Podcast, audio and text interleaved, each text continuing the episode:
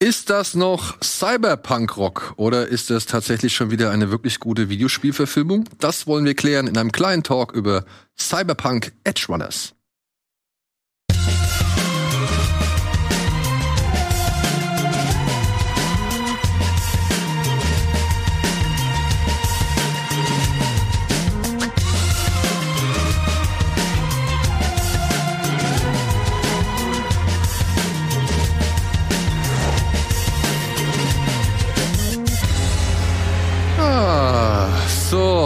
So, vierte Stunde für mich.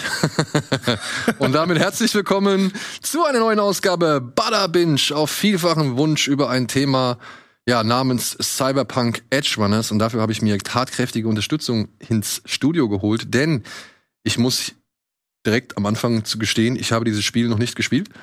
Ja, ich weiß um Also dieses weiß Spiel, viel ich kenne einiges um dieses ja. Spiel, ich habe auch Demos oder damals auf der Gamescom diverse Showreels gesehen und so weiter. Aber ich habe das Spiel nicht gespielt, ich habe nur die Serie gesehen, über die wir heute reden und vertrete demnach die Position des Nicht-Fans oder Nicht-Kenners. Aber ich habe hier drei Kenner und Fans äh, bei mir sitzen, unter anderem Simon und Wirt und dann zum ersten Mal ganz frisch dabei Jo Lina. Perfekt. Ja. Sie betreibt unter anderem den Nani-Podcast mit Wir zusammen, in dem es ja vor allem um Animes geht. Ne? Und du hast noch einen eigenen Podcast Behind the Screen. Da geht's um Filme, nehme ich jetzt mal an. um Nee, es geht, es geht um, um Psychologie bei Videospielen quasi. Oh, Psychologie, bei- oh, das, Genau. das trifft sich ja dann vielleicht jetzt sogar noch äh, Ja. ganz gut, beziehungsweise ist wahrscheinlich ganz hilfreich, denn wir wollen bestimmt auch nochmal über die Psychologie, Psychologie bei Cyberpunk Edge Runners reden, denn ich finde, das ist ein Punkt, ein spannender Punkt, den die Serie aufmacht, aber den sie nicht weiter verfolgt, meiner Ansicht nach. Hm. Aber das müssen wir jetzt Ja. noch nicht sofort klären. Ne? Generell kann man sagen, ohne zu viel zu spoilern, dass die Serie fast zu kurz ist. Also ich hätte mir manchmal mehr noch mehr mehr Masse noch gewünscht, um bestimmte Aspekte zu verdeutlichen, die die recht kurz kommen. Gerade in der ersten Folge geht sehr viel wird sehr viel Exposition und dann kommt aber teilweise hätte ich mir das auf zwei drei Folgen noch irgendwie aufge, aufgedröselt Ja. vorgestellt. Ihr habt alle das Spiel durch, oder? Nein. Ich habe das Spiel tatsächlich nach dem Anime geschaut. Weil Okay. ich, ich hatte durch den Anime hatte ich gedacht, oh, ich, ich habe so viel Bock auf dieses, auf dieses Universum. Ja. Ich will da jetzt reintauchen, ich will wissen. Und ich muss ganz ehrlich sagen, im Nachhinein ergibt vieles, was im Anime passiert ist, viel mehr Sinn, wenn man das Spiel gespielt hat. Man hat so eine Okay. Ich finde auch eines der Highlights bei Cyberpunk jetzt mal von den ganzen Release-Debakel und den Bugs und dem Hate und so abgesehen, äh, die machen ein 1A Worldbuilding. Also diese Stadt ist einfach geil. Night City ist dieses Spiel und deswegen macht halt der Anime total Bock in dieser Welt sich irgendwie zu bewegen. Ähm, ja, und das das hab, das äh, finde ich sehr schön, dass eine Serie das schafft. Aber bevor ihr euch jetzt fragt, Night City, Cyberpunk-Spiel, von was reden die denn da zur Hölle? Also für all diejenigen, die genauso ahnungslos sind, wie ich es einstmals war, gibt's hier eine kleine Matz, in der wir zumindest mal die Serie einordnen wollen.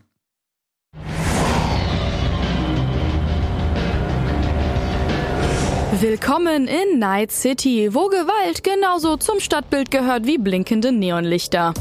Die Schauplätze des neuen Anime von Studio Trigger werden so einigen bekannt vorkommen, denn er basiert auf dem Videospiel Cyberpunk 2077 von CD Projekt Red, die auch die Serie produzieren.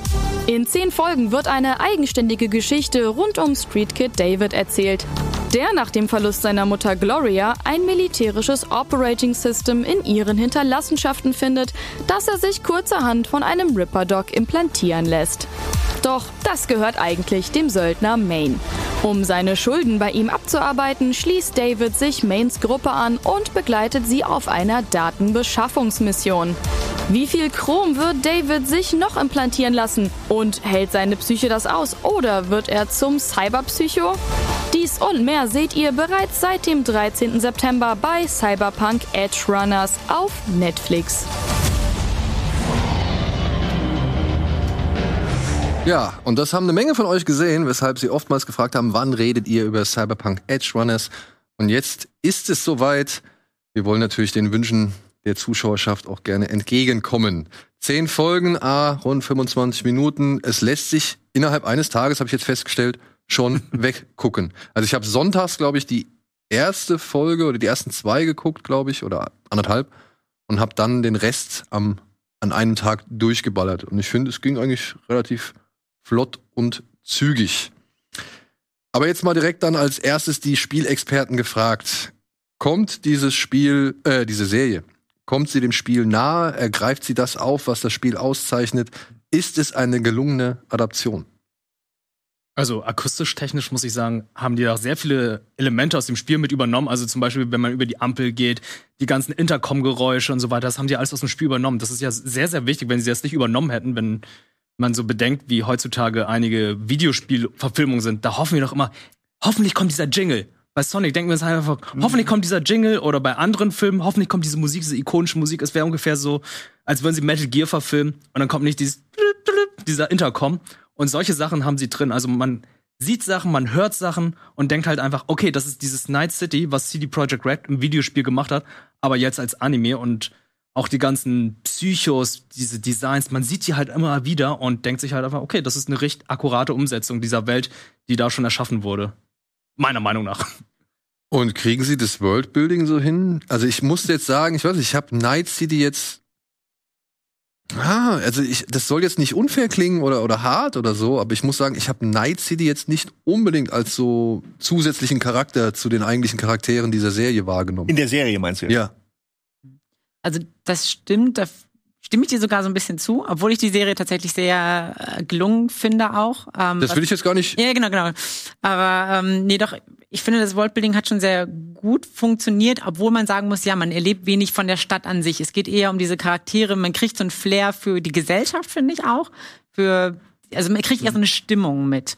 Und ich finde, das ist, glaube ich, auch viel, was Cyberpunk so auszeichnet, ist tatsächlich diese Stimmung ähm, von diesen ganzen Umgebungen, von dieser Welt, die irgendwie in der Zukunft spielt, wo Gewalt äh, eine große Rolle spielt, aber eben auch äh, technischer Fortschritt. Ähm, und wenn man zum Beispiel Mike Pondsmith fragt, das ist ja der ursprüngliche Erschaffer von dem Cyberpunk-Universum, das hat ja als Tabletop eigentlich gestartet, wurde dann, und er hat sich inspirieren lassen von Anime, hat das Tabletop gemacht, dann ging's zu, ging's zu einem ähm, Videospiel und jetzt ist es wieder. Full Circle Anime. Ähm, der war sehr begeistert tatsächlich von der Serie. Also es ist zumindest äh, die, es trifft die Vision des Erschaffers. Ich würde aber auch sagen, dass mir die Stadt zu kurz kommt. Das zählt zu dem, was ich eingangs gesagt habe, dass zu wenig Zeit da ist in diesen kurzen, knackigen, snackable Folgen, äh, um wirklich alle Aspekte dieser, dieser Welt, die ja eigentlich ziemlich geil sind, zu beleuchten, was dazu führt, dass Leute, die das Spiel nicht kennen, so wie du, vielleicht ein bisschen in der Luft hängen, weil sie, weil sie die Regeln nicht kennen, weil sie nicht wissen, wie diese Gesellschaft funktioniert, weil sie sich vielleicht auch nicht mit diesem, es wird ja mehrfach in der Serie auch erwähnt, aber dieses, wenn der Körper die Implantate nicht mehr aufnehmen kann, dann werden sie ja zu Cyberpsychos und das ist einfach Wahnsinn. Also sie, ne, sie werden einfach wahnsinnig und sind dann gefährlich, weil sie natürlich augmentiert sind und dadurch ne, sehr gefährliche Waffe sind. Das wird, finde ich, in der Serie ganz gut erklärt, aber man kriegt von der Stadt und wie die damit umgeht eigentlich nicht so viel mit. Äh, und das fand ich schade. Ich hätte gerne, die, es gibt ja in der Serie im Spiel gibt's diese Montagen, wo man dann über einen kürzeren Zeitraum sieht, okay, die hängen zusammen ab, die gehen hier, die haben da Party gemacht, da gehen sie saufen, da hängt er irgendwie im halbtot irgendwie im Bett. Ähm, da sowas fehlt so ein bisschen.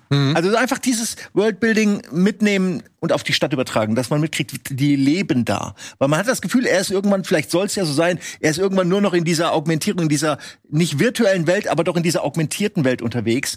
Und ähm, die Realität ist dann gar nicht mehr so wichtig. Ja, also wenn ich jetzt irgendwas von der Stadt mitbekommen habe, dass dann irgendwelche Leute mit irgendwelchen Sextoys in der Straße rumliegen und Das fand ich auch weird. Das war, Ja. das war im Spiel überhaupt nicht. Deswegen fand Ja. ich es auch so befremdlich, wo die einfach so diese VR-Brillen aufnehmen und diese beweglichen. Irgendwo, Ja. irgendwo an der Straße Dinger mit so, mit so einer Ja, ja, ja. Gummi, Äh, Ja, ja. oder- oder pneumatischen Vagina sitzt der da rum. Das fand ich weird. Das fand ich auch seltsam. Weil, warum machst du das nicht zu Hause? Wenn er keins hat, warum hat er dann sowas? Warum kann er sich das leisten? Also wenn er es draußen machen kann, warum nicht? Ja. Ja, okay. Ja, ja gut. Wenn es erlaubt ist? Ja, wenn's, das ist, glaube ich, der Wenn es Punkt. erlaubt Ja, also, Ich glaube, es nicht erlaubt, es nur egal. ist. ja, also ich würde auch sagen, es ist egal, oder? Also ich meine, den Leuten, die da leben, das sollte ja schon eher so ein Moloch sein und, und äh, Überfluss und was weiß ich. Und wenn man ja was von dieser Serie mitkriegt, ist ja, dass sich die Gesellschaft schon in Konzerne und eben der Rest aufspaltet und entweder du hast es gepackt und bist in so einem Konzern drin und gehst da halt mit oder du versuchst halt eben mit den Trümmern, die übrig geblieben sind, irgendwie dahin zu kommen. Ja, das wollen ja sowohl dieser, wie heißt der, Faraday, Mhm. äh, der große Auftraggeber im Hintergrund, als eben halt auch, ja, David oder seine Mutter oder eben, keine Ahnung, Lucy will ja sogar noch weiter hinaus als so ein großer Konzern, die will ja direkt auf den Mond. Ja, und da äh, würde ich sagen, ist auch für mich ein Knackpunkt begraben. Die Figuren, ne? Also es sind so, viele zweckdienliche Figuren eher dabei. Also ich habe Interesse gehabt an Lucy, ich habe Interesse gehabt an David. Aber darüber hinaus war jetzt nicht so viel Figurenmaterial da, was ich gerne noch länger gesehen habe oder wo ich gedacht habe, oh, schade, das. Main wäre noch interessant gewesen. Ich fand, Main kam leider sehr, sehr kurz. Also der hatte irgendwie so diese Flashbacks noch gehabt. Und ich dachte, okay, jetzt erfahren wir mehr über Main. Kam gar nichts. Ja, ne? Also, beziehungsweise, aber war das ein Flashback oder sollte das nicht einfach nur schon Teil der Psychose sein, dass er dann, du meinst diese Ja, Wüstenszene? genau, diese Wüstenszene, wo diese schon die, zum, langsam zum Psycho geworden ist. Das war ja definitiv Main, als er noch ein bisschen jünger war. Da war halt jünger, kleiner, schmächtiger. Und da hätte ich dann mehr erfahren, weil man möchte halt den Beweggrund ja davon haben. Und ich glaube, wir gehen jetzt auch ins Spoiler-Territorium. Dürfen wir noch nicht? Naja, sagen wir Naja, nicht. es ist ein Recap, ne? das ist ein Recap, ja, okay. Und die Ähm, Serie läuft seit wann? Seit 13.9. Ja, gut, ich meine. Deswegen. Zumindest die erste Hälfte kann man ja mal spoilern. Denn wenn ich die Hälfte, wenn ich die Motivation von Main verstehe, dann verstehe ich doch auch nachher die Motivation von David, weil die Motivation von David war für mich irgendwie nicht wirklich gegeben, weil Ja. ich weiß, er hat irgendwie eine Vaterfigur gesucht, er hat ein Vorbild gesucht, er hat ja dann dementsprechend auch seine Arme geerbt, wurde dann auch so ein bisschen größer, meinte auch so, ja, alles, was mich nicht umbringt, das macht mich nur stärker, ne? Nimmt sich dann auch hier diese ganzen äh, Verstärkerungen und so diese Spritzen. Aber er weiß auch, er ist dadurch dann erst zu diesem Psycho geworden und ich verstehe dann halt einfach nicht, warum David dann das alles mitmacht. Warum er dann nicht sagt, ey, nach, Naja. nach der sechsten Folge, ey, ich, steig da aus, ich muss da raus. Meine Mutter hat mir was Ja. anderes gewünscht und letztendlich ist er in die gleichen Fußstapfen wie Main getreten.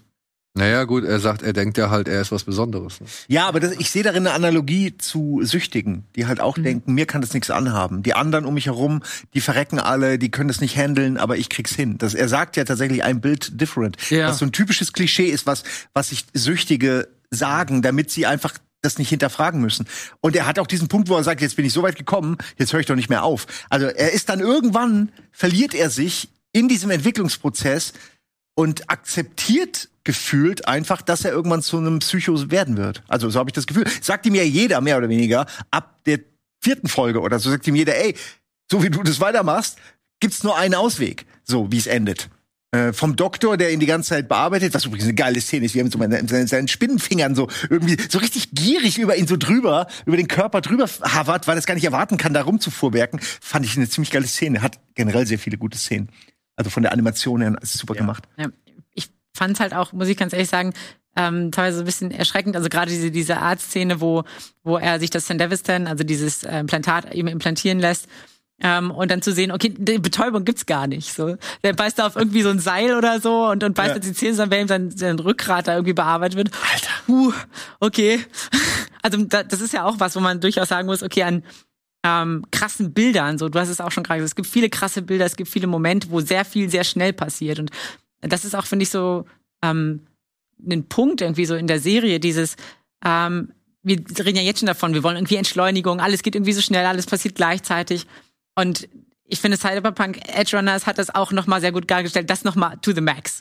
So ne, also wie Figuren teilweise auch verschwinden, sage ich jetzt mal ganz äh, so ne verschwinden oder wieder auch da reintreten. Das geht ja alles zack zack zack so ne und ähm, das äh, finde ich auch wie krass dargestellt. Aber naja, ich meine, also für mich einer der Beweggründe, das sich überhaupt anzuschauen. Ja, ich meine, ich habe LOL nicht gespielt und ich habe aber die Grafik gesehen von Arcane Mhm. und dachte halt so, ja, okay, das Studio und und so wie das aussieht, das ist schon cool, gerade mit diesen 2D-Elementen immer wieder da drin, so, zack, will ich mir angucken. Und ähm, hier habe ich halt gesehen, okay, hier ist Studio Trigger. Ja, ich kenne jetzt nicht alles von Studio Trigger, aber ich kenne doch genug, was mich an Studio Trigger reizt. Und das ist halt eben genau dieses Over the Top, diese Inszenierung, diese wirklich over, over, over the top. Und dann halt dieses Kantige, ja, also diese, diese wirklich Ja. abstrakten Figuren, diese abstrakten Bilder, die auch wirklich in irgendwelchen ganz knallharten Nahaufnahmen irgendwie, sag ich mal, verharren oder irgendwelche Details und Abläufe ganz eng irgendwo dran zeigen, wo man erstmal raffen muss, was das überhaupt ist. Und ähm, ich gebe zu, es ist Nitpicking, ja, es ist kleinlich vielleicht gesehen so, aber ich bin von Trigger schon ein bisschen weiß ich nicht, wilderes gewohnt so. Ja? Also ich war Ich fand, das war schon ganz schön wild. Ja, aber gerade du- wenn diese du- Kräfte eingesetzt werden, man du- diese Zeitverschiebung visualisiert sieht, das war schon irgendwie ganz schön. ja ja und das will ich auch gar nicht abstreiten. Ja. Das will ich auch gar nicht abstreiten. Aber ich komme meinst, sie von können noch mehr? ich komme von Promare oder Promare. Ja. Ja, und wenn ich jetzt Promare mit, mit Edge Runners vergleiche, dann ist das aber ein Bildschirmschoner. Also, oh Gott. ein bisschen übertrieben, aber ja, ich verstehe schon. Promare hatte schon viel gigantischere und buntere Momente, wo einfach wirklich. da ist die Ex Netzhaut explodiert, jetzt mal ehrlich. Ja, aber muss ich da, brauche ich das? Nee. Weil ich fand das schon wirklich anstrengend. Also das hier hat, geht, hat eine andere Härte, weil ich finde, Cyberpunk hat diese Härte, die auch im Videospiel ist. Da wird jemand einen Kopf weggeschossen. Das heißt, da fliegt halt erstmal alles wie bei Mortal Kombat durch die Gag-Ecke und ein Auge kommt hier raus und du siehst hier einen Kiefer und da und so weiter. Es ist sehr explizit dargestellt. Das gleiche gilt auch hier Sex und Sexualität. Das ist auch sehr explizit dargestellt, wie halt im Videospiel. Sowas siehst du in den anderen Anime von Studio Trigger so überhaupt nicht. Überhaupt nicht. Das war aber, ich war erst tatsächlich also ein bisschen skeptisch, als ich gehört habe, dass Studio Trigger, weil Studio Trigger eben sehr bunt ist. So, es ist sehr bunt. Man sieht es auch teilweise auf den, auf den Bildern, die hier auch gezeigt werden. Es ist sehr farbenfroh. Und ich hatte, mein Vorurteil von Cyberpunk war so ein bisschen, okay, das ist sehr düster, es ist brutal, es ist so, so Sci-Fi-mäßig. Aber ja, es ist beides. Es ist Neonlicht und es ist schwarz. Und ich finde, ich war überrascht davon, wie gut es eigentlich passt und wie gut es das umsetzt. Ich sehe es, also ich stimme dir zu und ich sehe es aber eher so, dass, dass einfach alles in dieser Welt künstlich ist. Das Licht ist, das normale Licht reicht denen nicht. Es muss einfach immer irgendwo Neonlicht sein. Alles ist in irgendwelche äh, satten Farben getaucht und ähm, das spiegelt natürlich wieder, dass es den Leuten halt auch nicht reicht, normal zu sein. Die wollen halt alle irgendwie was Besonderes. Alle wollen sie bei äh, Asaka heißt das, glaube ich, äh, ganz Asaka. oben sein, ne? Also was auch interessant ist, weil er steht ja zu einem gewissen Zeitpunkt der Serie steht er oben und tut so, als hätte er das erreicht, was er seiner Mutter versprochen hat. Nur die hat natürlich was vollkommen anderes gemeint. Und da wird dann klar, dass er eigentlich gar nicht mehr richtig rafft, was er da eigentlich gerade macht. So, also es ist super interessant, finde ich, aus so einer psychologischen Sicht zu sehen, wie er sich verändert. Das geht mir halt zu schnell. Das ist Ja, ein bisschen und, und mein das, Problem. das würde ich auch sagen. Das äh, geht ein bisschen schnell, weil dieser psychologische Aspekt, so wann, wie lang ist man noch Mensch? Wie, wie, wie viel vom Mensch kann man sich erhalten, obwohl der Körper schon fast komplett künstlich ist? Weil auch das ist ja etwas, was David, glaube ich, von diesem, wie heißt der, Edge-Doktor da oder Spin-Doktor? Ripper-Doktor. Ja. Ripper-Doktor, genau. Äh, was er von diesem Ripper-Doktor da erzählt bekommt, so, ne? Ich meine, du hast so viele Teile jetzt in dir, dass dein Körper das überhaupt irgendwie, also sag ich mal, akzeptiert hat, ist schon ein Wunder, aber übertreib's nicht und so. Und dieser psychologische Aspekt, der ja auch schon Ghost in the Shell und was weiß ich alle gemacht haben, der kam mir halt im Effektgewitter und eben in den coolen Sprüchen und in allen möglichen Actionsequenzen kam mir das ein bisschen auch zu kurz. Ich fand es ein bisschen schade, weil es ist ja eigentlich ein spannendes Thema, ne? Und auch, ich denke mal, in Cyberpunk, genau wie damals in Deus Ex Ja, Machina, da ist es ja auch. Äh, Ähm, nee, nur der Zyrix. oder Deus Ex, Deus Ja. Ex. ähm, stimmt, Deus Ex.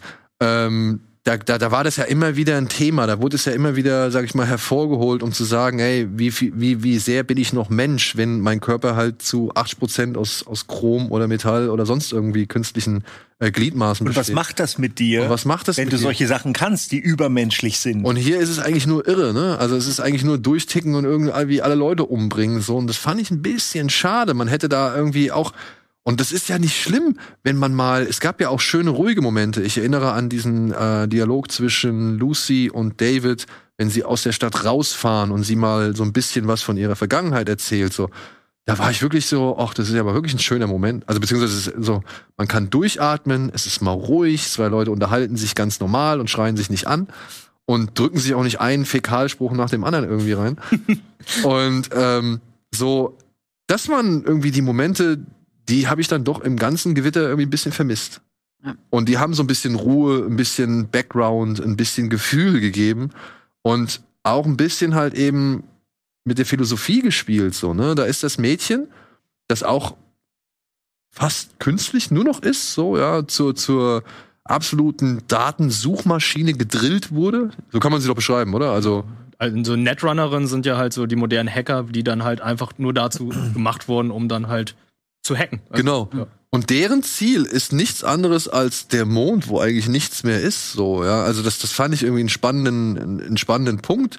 Warum hat sich dieses, diese Figur oder dieses Wesen oder dieser Mensch irgendwie dazu entschieden, dorthin zu gehen, wo halt wirklich gar nichts mehr ist, wo er eigentlich auch gar nicht richtig leben oder atmen kann. Ruhe. Vielleicht ist das genau, ist das wie dieser, die Spitze des äh, Asaka Towers einfach so ein Symbol für es geschafft haben, für auf die Dinge rüberblicken. Ich meine, noch mehr kann man sich ja gar nicht von dieser total kaputten Welt entfernen, als auf dem Mond sitzen und darauf rübergucken. Ich habe das immer so gesehen als so diesen Traum, ja, und wir gehen dann, weißt du, und wenn wir erst alles haben, dann machen wir Urlaub und dann, dann hauen wir ab und dann kaufen wir uns eine Insel. So diese Art von Traum. Nur in dieser Welt kann das eigentlich nur der Mond sein, äh, weil es halt technisch völlig absurd ist, da dort zu leben.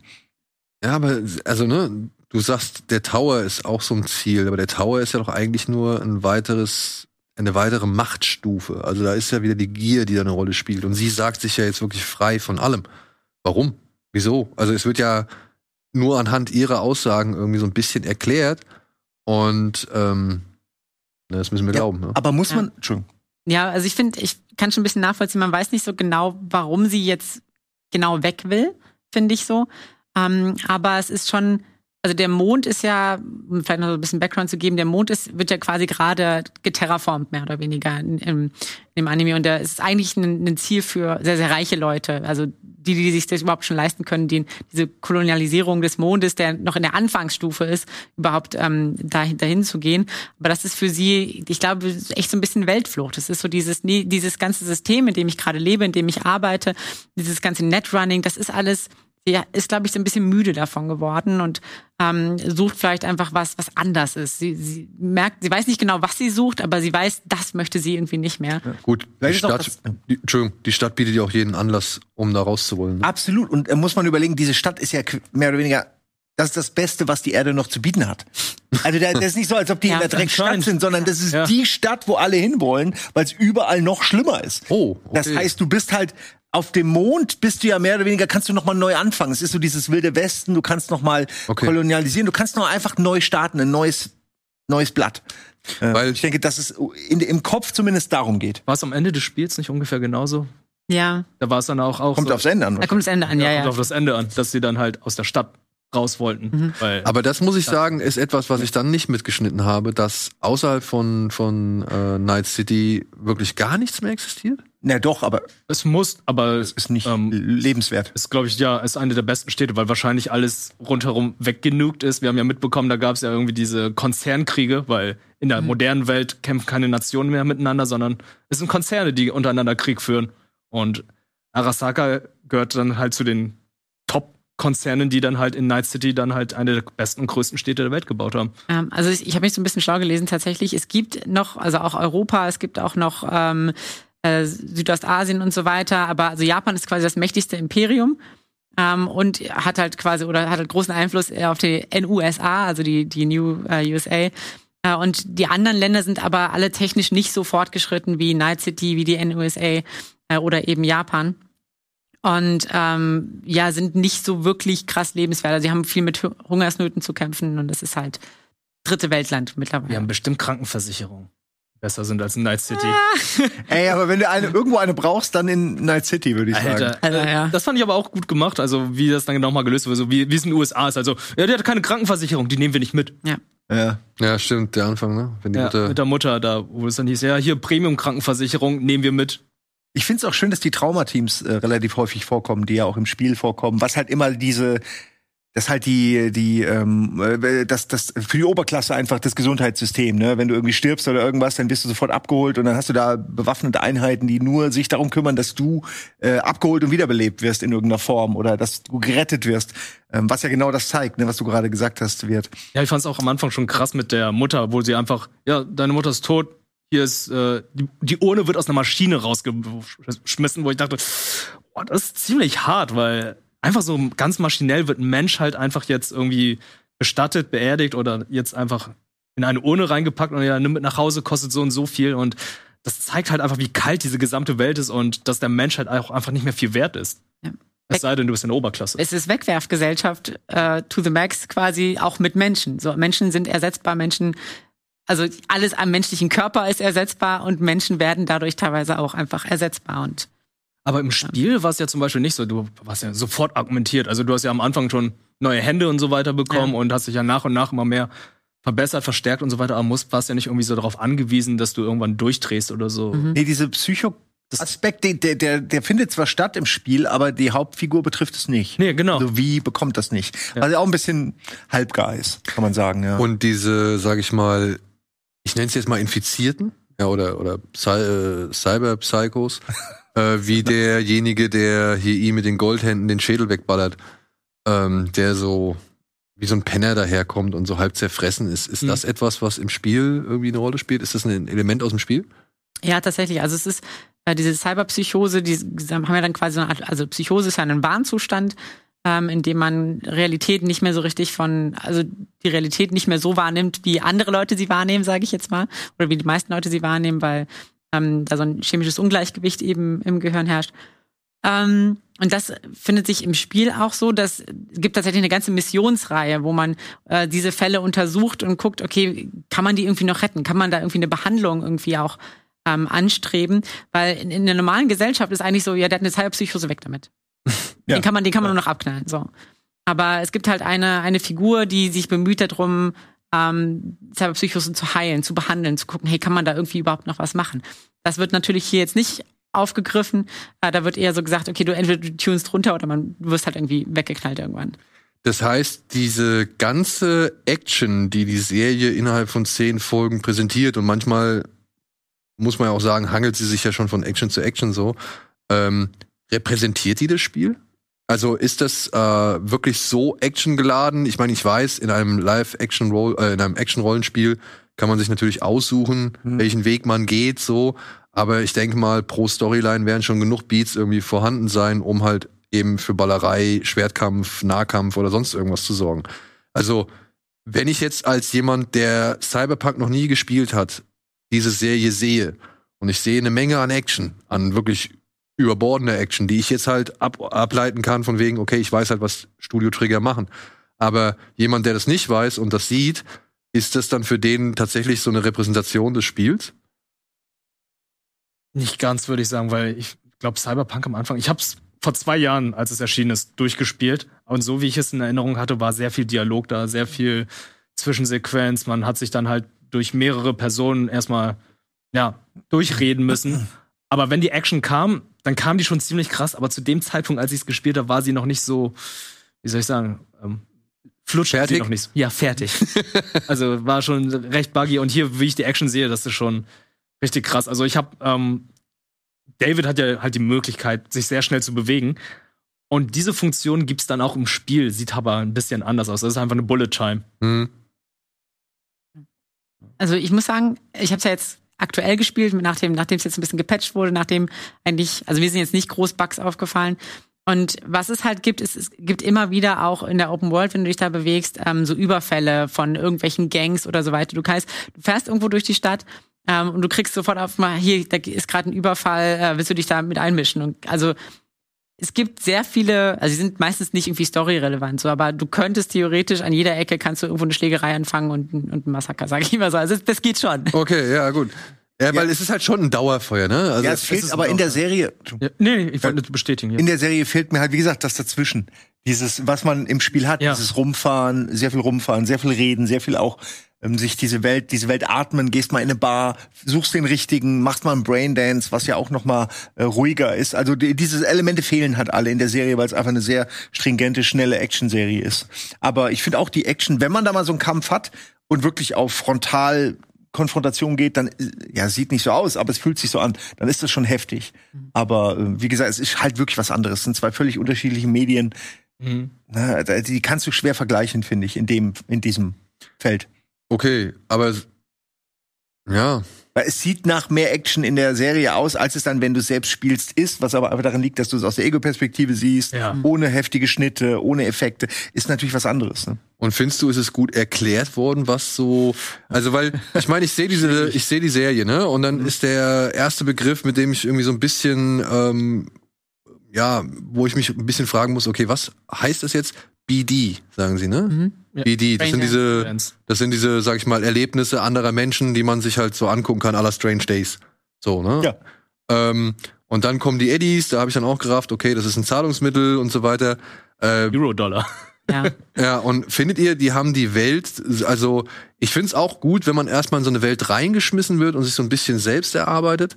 Und ich bin auch kein Fan der, der Expositionsdialoge, so von wegen, ah, wir müssen jetzt noch zur Bank und uns ein paar Eddies holen, unsere Währung, mit der wir hier alles bezahlen. Das ist typisch Anime-Exposition Ja, als Dialog. ja. Unter anderem die BDs, mit denen wir in die Gedanken anderer Menschen eintauchen können und so weiter. Ja, also das wird ja alles nicht gemacht und das finde ich auch äh, halbwegs in Ordnung.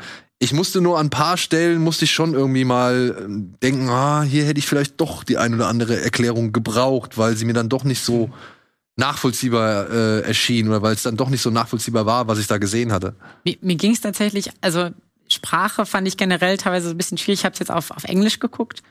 Ähm, und auch auf Englisch, ich habe das auch schon von Leuten gehört, auf, auf also ich glaube, bei der Synchro scheiden sich so ein bisschen die Geister. Mir- Viele finden es cool. Ich fand es so ein bisschen teilweise cringe, weil es ähm, gerade in den ersten zwei Folgen war es so sehr reingeworfen mit so sehr viel Jugendsprache und auch dieses, also Chumba zum Beispiel ist ja, Ja. auch so ein, so ein Begriff, der wird zwar auch ins, der ist so Cyberpunk Native, aber war für mich so, okay, es wird so viel mit so Jugendsprache umhergeworfen, jo, lass das mal und checken aus und ich, Aber es sind junge Leute und die wissen oft nicht, wann es genug ist. ja. weil, weil es ist ja so, die, die machen das dann, nutzen das dann als jedes zweite Wort Ja. und dann denkst du dir als Außenstehender, nee, ist nicht mehr cool. Aber äh, das Gefühl hatte ich tatsächlich auch. Es war ein bisschen too much, aber ich kann es mir damit erklären. Bruder oder Digger, ne? Ja. So ein bisschen. Habt ihr es alle auf Englisch gesehen? Nein, ich hab's auf Englisch. Deutsch Ich habe es auch auf Deutsch gesehen. Und ich muss sagen, deutsche äh, Lokalisation und äh, Synchroarbeit war hervorragend. Ey, die deutsche Synchro, ne, ist also wirklich, ähm, wenn wir jetzt irgendwann mal wieder einen Bud Spencer und Terence Hill Film, Film kriegen sollten, dann hätte ich gerne die Drehbuchschreiber für dieses, für dieses Drehbuch bitte, weil da waren Sprüche dabei, habe ich gedacht, ey, das kann nicht euer Ernst sein. Also ich finde, die Serie besitzt eine gewisse Ernsthaftigkeit. Ja. also die hat schon einen finsteren oder einen dunkleren oder irgendwie halt einen ernsten Kern so. Das ist ja schon traurig. Aber die Sprüche, die sich gegenseitig geben, ne, die ziehen es dann immer irgendwie so ins Vulgäre, ins, ins Infantile, ins irgendwie, ja, ins pubertär Poserige Ja. so, ne? Also, ich meine, da sitzt dann dieser Ripper-Doc und sagt so, ich weiß nicht, wer deinen Bregen verpimmelt hat, aber ich finde, das ist keine gute Idee. und ich musste wirklich, ich, ja, ah, was hat er jetzt gesagt? Ja, hat er das wirklich so gesagt? Das und ich ich aber spule gut. zurück und er sagt wirklich, ich weiß nicht, wer deinen Bregen verpimmelt hat, so, ja? Und ich denke mir, das, ey, wer, wer, wer, wer redest, also, wem willst du sowas jetzt auch nicht, was er da gesagt hat. ich glaube, er meint irgendwie, dass jemand sein Hirn irgendwie kaputt Ja, gemacht ja. hat oder durcheinander gebracht hat, so. Und solche Sprüche kommen ständig. Also so, boah, Echtleder, fick die Wand an. Ja, genau. Oder juck mir nicht die Eichel. Ja. Am Arsch ist duster. Die ganze Zeit. Jetzt klingt kleiner Bud Spencer. Ja, aber um mal auf auf die Frage zurückzukommen, also du hattest ja gefragt, ob die Welt das oder die Serie gut in die Welt einführt. Es gab ein, zwei Sachen, wo ich so ein bisschen auf dem Schlauch stand, auch als weil ich Cyberpunk vor der Serie noch nicht gespielt hatte. Und zwar, es ging um diese ganze Hacker-Thematik mit dem Eis. Und, die nicht so- Edge Runner an sich, die Ja. wurden auch nicht so wirklich erklärt, bis dann halt Lucy mal ihre Geschichte erzählen darf. Ja, und ich wusste nicht so, was ist denn jetzt das Eis und was, was macht sie da überhaupt gerade? Und ähm, das fand ich so ein bisschen schwierig. Stranger Things gesehen. Ja, ja, im Prinzip, ne? Ja, aber das so ist dann, ähnlich. was ist das ein Netzwerk oder was? Also oder eine Art äh, Barriere oder äh, oder oder Ich habe Second keine, Life? Ich glaube, es ist quasi, vielleicht ist es sowas wie eine Firewall, also das Eis. ja, ich weiß. Genau, es ist halt so das Internet, haben die auch gesagt, irgendwie auch gegen Ende, dass so Internet 2.0 ist, weil vorher irgendwie so ein Krieg entstanden ist, irgendwie cybermäßig und dann auch irgendwie Bestandteile aus der alten Welt da drin sind. Also, oh, das ist ja richtig retro, was die da gehackt haben. Und auf diese Art und Weise hacken die sich dann halt durch diese digitale Welt. Okay, ja, also ich habe mir das auch irgendwie erschließen können, spätestens wenn sie diesen Chef von, wie heißt die japanische Film? Also die, die Arasaka. Arasaka, wenn sie da diesen, diesen einen Chef äh, kidnappen beziehungsweise gefangen nehmen und versuchen in sein Hirn einzudringen, um irgendwelche Informationen ans Tageslicht zu führen, wo ich nicht ganz verstanden habe, was das für Informationen waren. Also das ist mir ein bisschen Ja. untergegangen. Ich habe halt irgendwie nur mitbekommen, das ist ein Schatz, ein gigantisches Wissen und das ist verborgen in seinen Speichern und das versuchen sie jetzt da irgendwie zu extrahieren oder rauszukriegen. So, aber was das genau war oder wofür das irgendwie taugte, keine Ahnung. Ja, also ich habe das nicht so ganz mitgeschnitten. Ich wusste nur, okay, sie versuchen was aus seinem Kopf irgendwie rauszuholen, was andere halt da geheim halten wollen. Mehr auch nicht. Aber ja, das war dann auch irgendwie meiner Ansicht nach verzichtbar. Mhm. Ja, also ich musste jetzt nicht wirklich wissen, was das so ist, weil spätestens dann Es kam, eh direkt weiter. ja, genau. Es, ga- es ging eh direkt weiter und dann kam schon wieder der nächste flapsige Spruch. Aber ich muss auch sagen, die deutsche Synchro, dafür, man hat, ich meine, da kommen auch so Begriffe wie du Keck. Zum Beispiel, ja. Also sie sagt halt wirklich einmal zu ihm, du Keck, wo ich gedacht habe, okay, das ist am Puls der Zeit. Ja, Ja. Das ist wirklich, äh, bin auch beeindruckt gerade. Also das ist am Puls der Zeit. Dann hast du halt coole Stimmen. Simon Jäger zum Beispiel als eben Ripper Doc und so ein paar Leute und äh, die ich dann auch äh, kenne von anderen Filmen her. Also da muss ich sagen, Hut ab. Ich fand auch den Soundtrack, ähm, den fand ich stellenweise richtig, richtig geil und stellenweise halt auch echt furchtbar billig.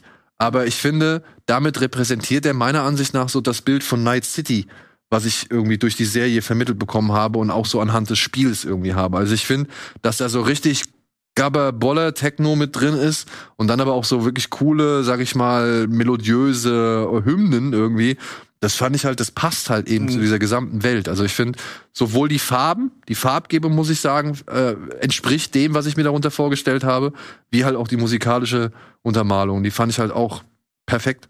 Ja, also bei Soundcheck, da muss ich mich kurz einklicken, weil ich äh, sehr, sehr auf die Musik achte und ich fand es, ich war erstmal so ein bisschen irritiert, weil ähm, es ein sehr anime-untypischer Soundtrack ist. Ja klar, hast- Franz Ferdinand als Franz, Intro, ne? Genau, Franz Ferdinand das Intro. Ich dachte so, yo, okay, was zur Hölle. ähm, ich muss sagen, der, der Intro-Song, der hätte, also ich verstehe die Wahl und ich, ich, es ist auch okay, aber ich finde es nur so 8 von 10. Ich glaube, man hätte noch was Besseres. Hätte es noch was Besseres. Szene ist ziemlich gut. Ah ja, ist okay. Aber Okay. hättest, hättest noch besser machen können. Ich meine, es gibt ja, gibt ja diese Band Samurai äh, quasi in, in der Cyberpunk-Welt. Ähm, Keanu Reeves. von Keanu Reeves, äh, die quasi refused äh, sind. Ich finde davon ein Intro oder eben tatsächlich sowas typisches, ähm, so Elektro, Dark Elektro-mäßiges, hätte mir ein bisschen besser noch gefallen. Aber ist es nicht das, was man erwartet? Also, Ja. ich musste bei dem Intro tatsächlich an Cowboy Bebop denken. Ja. Weil Optisch. Cowboy, ja, optisch wie halt auch musikalisch, weil Cowboy Bebop mit seinem Jazz und oder Swing oder keine Ahnung was, äh, ist das letzte, was ich bei einer Sci-Fi-Serie Weil es über auch nicht passt, meinst du? Genau, Ja. über, über Kopfgeldjäger oder, oder beziehungsweise Glücksritter irgendwie erwartest so, ja. Und diesen Franz Ferdinand-Song fand ich auch merkwürdig. Und ich meine, sind wir ehrlich, Attack on Titan, das, das der erste Song, den sie hatten, wo sie Deutsch singen, so, Ja. äh, war auch etwas, was ich nicht erwartet habe. Ich meine, es war dieses, dieses japanische Schmiermetal so. ja, aber, ähm, trotzdem, dass sie da Deutsch singen, so, das Das ist ja nicht komplett deutsch, das sind ja nur einige Worte. ja, aber äh, das, das erwartest du doch nicht, wenn du eine Serie auf Japanisch guckst, wo du englische Untertitel Gut, lesen aber musst. man weiß ja, dass die deutsche Worte voll geil finden. Ja. Ja, zumindest in der Serie. Das wei- weißt du aber erst, wenn du ein paar Folgen gesehen hast. Nee, ich nicht, wenn meine, du, wegen Spielen und so, sie haben ja schon früher schon immer deutsche Wörter gerne genommen. Also Ja, ja, es klar. Ganz viele Spiele. Kultur ist ja halt so ein bisschen Deutsch-Fan. Ja. und mehr wollen wir auch dazu nicht sagen. Ja. Aber, Wasser, Bier und deutsche Worte. Ja, ja, So genau. kann man es, glaube ich, zusammenfassen. Und die Medizin. ja. Nur aber das ich, Beste. ich, ich finde halt, der Intro-Song verliert so nach so zehn, also zehn Sekunden ist er geil und danach verliert er zu viel an Tempo. Deswegen bin ich nicht so ganz happy mit dem Intro-Song. Ja. Aber der Soundtrack sonst ist geil. Also der, der Intro-Song hat mich jetzt, ich meine, den skippe ich. Also, ne, ne, wenn, Ich du zehn, zweimal gehört und dann geskippt. wenn du den zehn Folgen hintereinander guckst, dann guckst du den nicht zehnmal, sondern du skippst meiner Ansicht nach. Und ich habe das halt gestern durchgeballert und dementsprechend war mir das dann auch egal. Ich fand die Wahl halt nur einfach charmant. Ja, ich würde auch nicht sagen, dass der beste Song ist, aber Ja. allgemein, wie gesagt, sind da einige Songs drin, wo ich wirklich die Hände beim Kopf zusammengeschlagen habe, aber verstanden habe, warum sie da drin sind.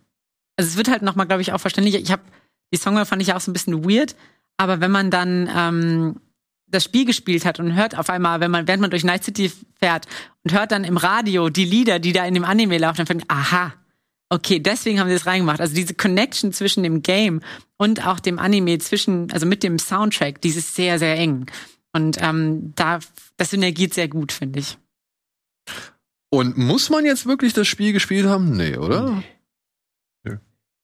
Das ist ja halt das, ähm, also man verliert halt nichts. Also man kann auch das Spiel spielen, ohne den Anime gesehen zu haben. Und man kann den Anime schauen, ohne auch das Spiel gespielt zu haben, weil es ist letztendlich nur eine Side-Story in dem Spiel drin, weil es gibt zwar jetzt im Nachhinein haben sie durch Patches dann halt einige Elemente mit eingebaut, die dann aus dem Anime kommen, wie zum Beispiel den Soundtrack, du gesagt hast, einige Jacke. Waffen, Getränke, Jacken. Genau, er hat, er hat seinen eigenen, äh, David hat seinen, seinen Legendary Drink bekommen, was Genau. immer so eine extreme Auszeichnung ist. Das kriegen nur die krassesten. Okay. Kriegen so ihren eigenen Drink. Ah, okay. Und das sind so kleine, kleine, ähm, Im Afterlife, also wo die auch vorher abgehangen haben. Ja. Und würdet ihr sagen, dass in Arcane mehr Fanservice enthalten war als in Cyberpunk? Ja, weil da mehr zur Backstory der Charaktere und zu der Welt aufgebaut wurde. Und hier wurden halt Charaktere etabliert, die dann für die Geschichte sehr schön sind und cool, aber für das Spiel total irrelevant. Die brauchst du halt einfach nicht. Und meinst du, die werden dann irgendwann im Spiel nochmal implementiert? Ich glaube nicht, weil ich glaube, die, die Story spielt vor dem Spiel, so zeitlich gesehen. Ah, okay. Jahre vorher, glaube ich. Ja. Okay. Aber es wäre doch eigentlich schön, wenn man vielleicht irgendwie eine Art Simulation irgendwie besuchen kann. Oder? Ja, das wäre cool, aber wie gesagt, dann ist es halt nur ein Bonus, aber ist jetzt nicht relevant für die Story von Cyberpunk 2077. Wobei man sagen muss, es gibt ja in, in dem Anime auch diesen Adam Smasher. Ja. Der spielt, der spielt auch im Spiel eine, eine wichtige Rolle oder den trifft man tatsächlich. Aber ansonsten gibt's gar nicht so viele Figuren aus dem Spiel, die in der Serie auftauchen. Ich habe gelesen von der Taxifahrerin, ne, die mal irgendwie zu sehen ist. Und ansonsten, also Keanu Reeves habe ich jetzt nicht wahrgenommen. Die Barbesitzerin vom Afterlife sieht man ganz kurz Echt? in der Cutscene. Ach, witzig. Ja, die wird doch kurz gezeigt, als Rebecca nicht in die Bar rein konnte und äh, Ah, okay. David sie dann reingeschmuggelt hat und dann hat man sie kurz gesehen. Ah, okay. Das fand ich eine schöne Montage. Aber das ist ja eigentlich ein ganz gutes Zeichen. Also das, was ich meinte, dass die Stadt wird repräsentiert, man sieht das Afterlife, das sind ja alles Locations, die man sehr gut kennt, wenn man das Spiel mag. Ähm, und die man, auf die man auch Bock kriegt, wenn man die Serie dann sieht. Aber die Figuren, wie gesagt, das ist sehr getrennt voneinander. Die Figuren machen ihren eigenen Shit. Und ich finde es so eigentlich ganz gut, weil, wie gesagt, für mich ist die Stadt das Relevante, sag ich mal, an, an dem Universum. Ähm, und da, die können gerne mehr in diesem Universum stattfinden lassen oder andere Aspekte beleuchten. Auf jeden Fall. Ähm, Also, ich finde auch diesen Corporate War, also diesen Krieg zwischen Ja. den Firmen, sehr interessant, um den sich ja hier auch vage alles dreht, aber am Ende sieht man davon nicht so viel. Und ich finde das geil, das mal zu sehen. Die Zeiten, wo wir noch mit dem alten Internet irgendwie die Corporations gegeneinander äh, gekämpft haben oder so. Also oder die Entstehung von Night City, so was das am Anfang war und wie sich das dann über 100 Jahre wahrscheinlich entwickelt hat. Also mehr Spin-offs zu dem Franchise und zu der Welt, aber zu dem eigentlichen Spiel braucht man das eigentlich nicht. Also mich interessiert wirklich die Welt mehr, Ja. als jetzt irgendwie noch mehr Sachen. Ich brauche keine Geschichten über wie oder Keanu Nee, Reeves und so weiter. Das brauche ich nicht. Ich will einfach die Geschichten vorher, nachher, so kleine Geschichten wie jetzt bei Edge Runners. Das ist das, äh, was ich gern hätte. Vor allem Keanu Reeves wurde ja beleuchtet, also die Figur von ihm, das wurde ja alles hier, Johnny Silverhand und so, das wurde ja, das ist, kennt man aus dem Rollenspieluniversum, wurde gut übersetzt, mit Keanu Reeves geil besetzt. Ich brauche da nichts mehr. Für mich ist das abgeschlossen. Ich habe ihn nicht vermisst. Und ähm, aber jetzt, okay, sollte es dann lieber eine zweite Staffel Cyberpunk Edge Runners geben oder einfach eine losgelöste Hm. Cyberpunk äh, weitere Serie so? Also zum Beispiel jetzt mal, sollte es zum Beispiel mal eine ja, Johnny Silverhand äh, Kurzserie geben, was ich sechs, acht Folgen, wo man ein paar Abenteuer von ihm sieht. Also wäre das Äh, ich- Die, die gibt's halt auch, das gibt's ja alles schon im Spiel, das ist das Problem. okay. Du siehst, Ja. wie er Bandauftritte macht, dass er ein ganz schönes Arschloch ist. Du siehst vorher, Mitte, währenddessen, nachher. Du siehst ja sogar sein digitales Abbild, wie er dann darauf reagiert. Also du hast eigentlich alle Aspekte beleuchtet. Ähm, also ich brauche ihn nicht so. Äh, Andere Figuren gerne, aber Ja. ich brauche auch nicht Edge Runner 2. Ja, ne? Ich würde auch sagen, ich Ja. finde das Ende eigentlich ganz rund, so wie es ist. Ja. Und ich müsste jetzt keine zweite Staffel nochmal sehen. Ich meine, mit den Figuren kannst du sowieso nicht machen. Ne? Nee. Genau. David hat man ja nicht gesehen, wie er wirklich gestorben ist, ne? Ja, aber das hat sich, Offscreen mal wieder. aber das hat sich, das hat sich ja, das hat sich ja auserzählt. Also die, die Story genau. um diese Charaktere hat sich auserzählt. Es gibt aber natürlich, die Welt bietet noch so viel mehr. Ähm, natürlich könnte man jetzt auch noch mal eine Edge Runner Story machen, aber ich glaube, es wäre reizvoller, noch andere Perspektiven zu sehen, weil wir haben jetzt diese, diese Street Kid Perspektive quasi gehabt, so wie ist es von unten quasi aufzuwachsen und ähm, sich da irgendwie hochzukämpfen, wortwörtlich. Ähm, vielleicht nochmal von Corporate Seite oder es gibt ja auch diese Nomaden, die irgendwie in der Wüste leben. Stimmt, Sowas zum Beispiel mal zu Ja, sehen. ist genau wie im Spiel, wo du ja auch die drei Wege hast. Ne? Du kannst als Gangster, als Nomade oder als Corpo anfangen. Äh, und das wäre jetzt vielleicht, ja, das war halt eine andere, das ist halt Edge Runner. Ne? Das ist Ja. nochmal was- eine andere Sache. Aber gerne würde ich dazu noch mehr. Also das Universum ist super und bietet so viel und passt perfekt in die Zeit. Und warum nicht äh, mehr? Kommt bestimmt ein Spin-off-Serie zu dem Klassenkamerad von David. Könnte auch sein, ja. Der Am Anfang arrogante, verprügelt hat. reiche, Ach, den er verprügelt hat am Anfang? Bulli. Oh, okay. Ja, der, da sehen wir ihn da doch sehen wir hier, der, Ja, mit der dem- zweite Bruce von rechts, Lee-Verschnitt. der Mitte. Ja. Ich wette, David, irgendwann, wenn das alles Schutt und Asche ist und alles nur noch ein riesiger Müllhaufen und die Menschheit mittlerweile in einer Stadt uh, über der Welt schwebt, äh, dann wird da irgendwie ein Mann über diesen Schrottplatz streunern und dann findet er den Kopf von David und pflanzt ihn in einen Cyborg-Körper und dann. Oh, und gespielt von Christoph Walz. ja. Als, als Faraday, ja. Und dann äh, finden wir raus, dass Battle Angel Alita immer das falsche Geschlecht hatte. Beziehungsweise eigentlich mal ein anderes Geschlecht hatte, sagen wir es so. Ja, gibt's noch was von eurer Seite aus zu sagen? Wollt ihr noch irgendwas loswerden zu Cyberpunk? Habt ihr irgendwie etwas vergessen loszuwerden? Ich glaube, der Anime hat das Spiel eigentlich noch mal gut auf die Bildfläche gebracht. Also ich glaube, die Jacke kann man jetzt wieder tragen. Ja.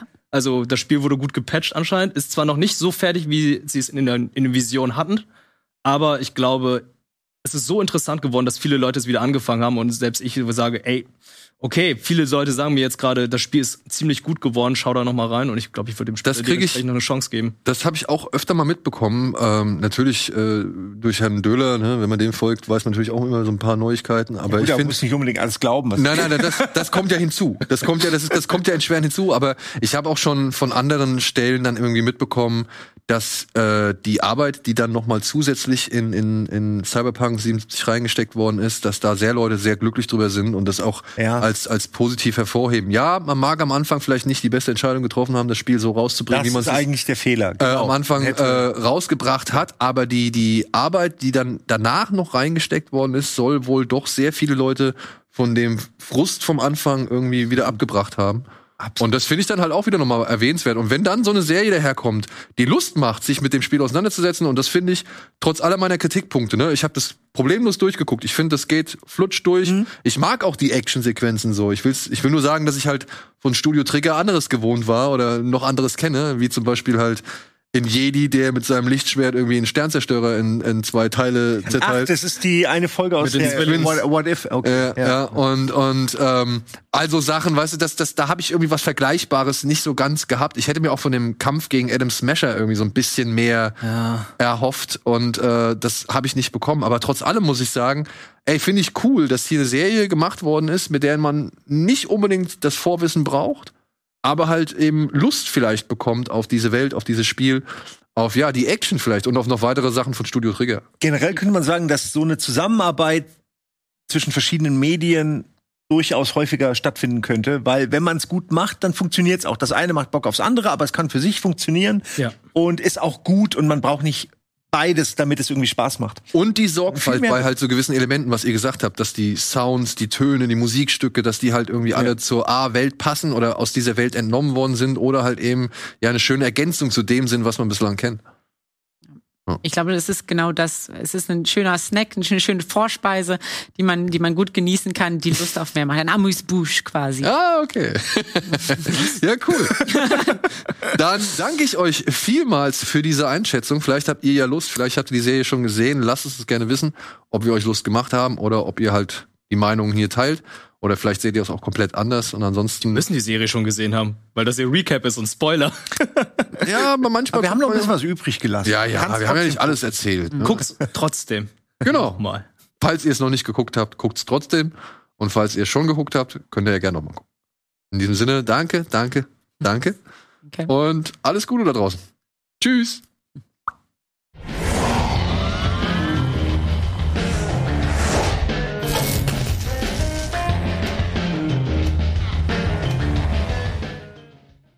Diese Sendung kannst du als Video schauen und als Podcast hören. Mehr dazu unter rbtv.to slash badabinch.